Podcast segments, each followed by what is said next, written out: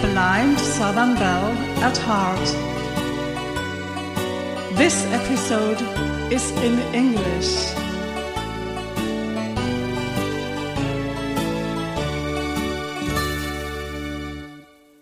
Hello, this is Blind Southern Belle at Heart, and today I want to talk about the book Bless His Heart The Grits Guide to Loving or Just Living with Southern Men, and it's by Deborah Ford. And this book is only available in English, and therefore I only talk about it in an English episode. If it comes out in Swedish or German or any other book I'm talking only about in English in the future, I will tell you.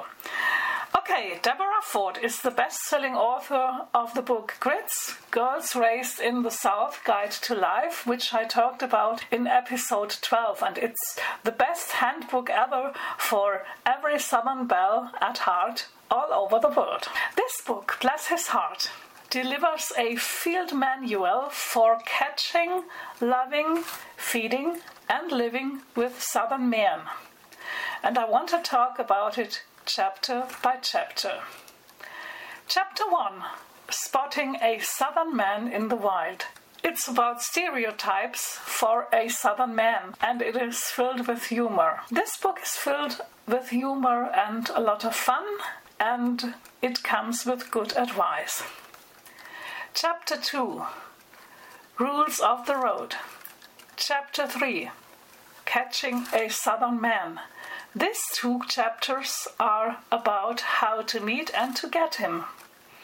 Chapter 4 The Dating Game. Chapter 5 Roping Him In. Chapter 6 The Southern Boy at Home. Chapter 7 The Southern Boy at Play. Chapter 8 The Southern Boy in the World.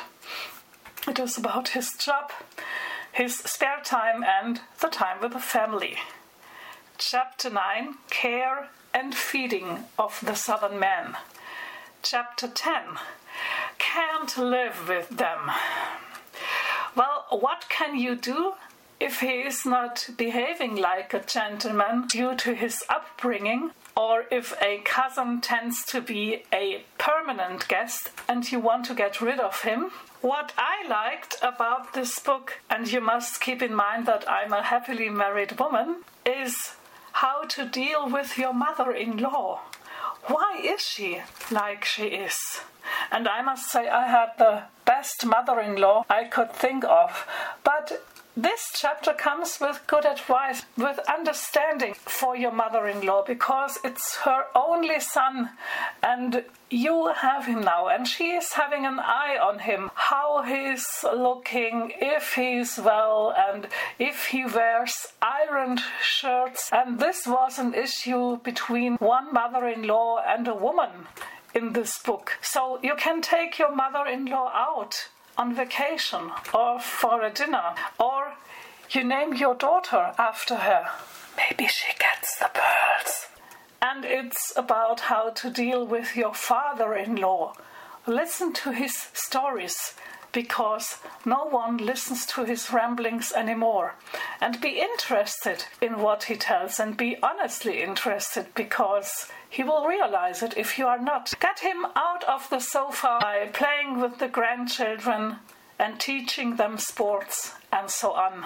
I was impressed how a mother showed her 10 year old son how to date a girl and to take a girl out. It was about a bonfire that was held, and the son, let's name him Gerald, and the girl, he was meeting up, let's name her Laurie. They wanted to meet. And the son, Gerald, shouted out of the window of the car if Laurie is ready. And the mother said, No, go to the door.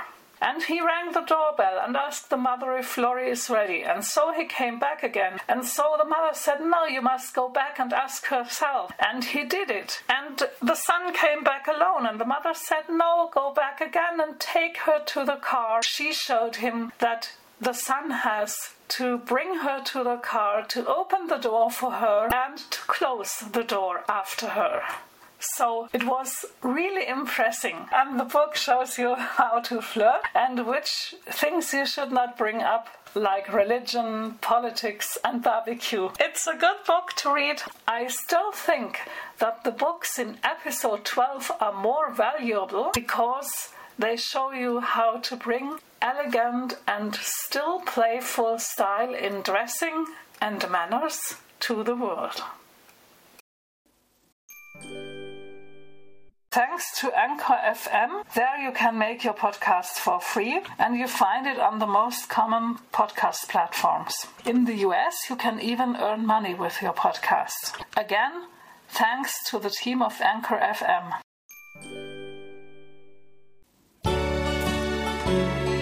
Thank you for listening to Blind Southern Belle at Heart. If you have comments or questions, please contact me at blindsouthernbelle at heart at gmail.com. Blind Southern Belle at Heart is written in one word at gmail.com. Have a nice time and take care of you.